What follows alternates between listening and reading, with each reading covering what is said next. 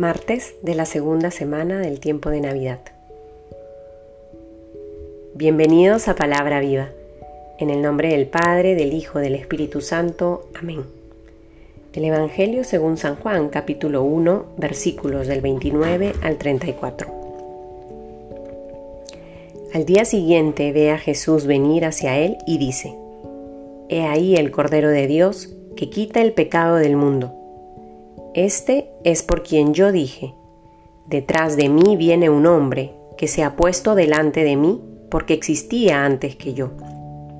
Yo no le conocía, pero he venido a bautizar en agua para que él sea manifestado a Israel.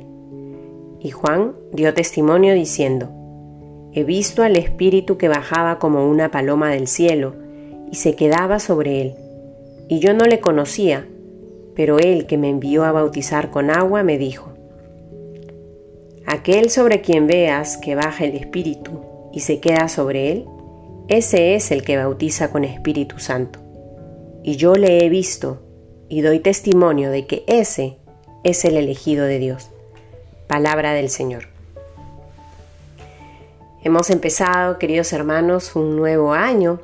Hemos venido haciendo un camino desde el Adviento, ahora en Navidad y, hace unos días hemos empezado, iniciado un nuevo año civil.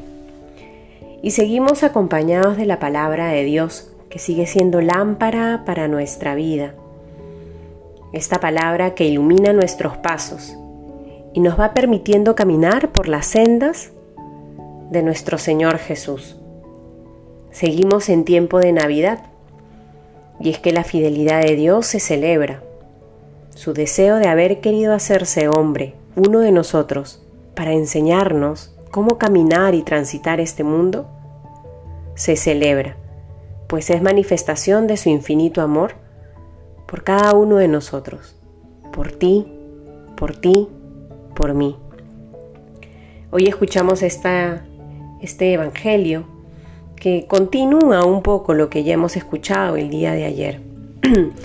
Y es que ayer se preguntaba sobre la identidad de Juan, de Juan el Bautista, este profeta, el más grande de todos, que preparó el camino para la llegada del Mesías. Y el día de hoy, Juan es quien habla al respecto de su misión. Y él mismo va a decir, según lo atestigua Juan el Evangelista, He visto al Espíritu que bajaba como una paloma del cielo y se quedaba sobre él. Y yo no le conocía, pero el que me envió a bautizar con agua me dijo, Aquel sobre quien veas que baja el Espíritu y se queda sobre él, ese es el que bautiza con Espíritu Santo. Y yo lo he visto y doy testimonio de que ese es el elegido de Dios. En este día, queridos hermanos, creo que esta palabra nos puede invitar a contemplar las maravillas que Dios ha hecho en cada uno de nosotros y de las cuales hemos sido testigos en relación a la vida de los demás. Que podamos dar testimonio de todo aquello que hemos visto y oído a lo largo de nuestra vida.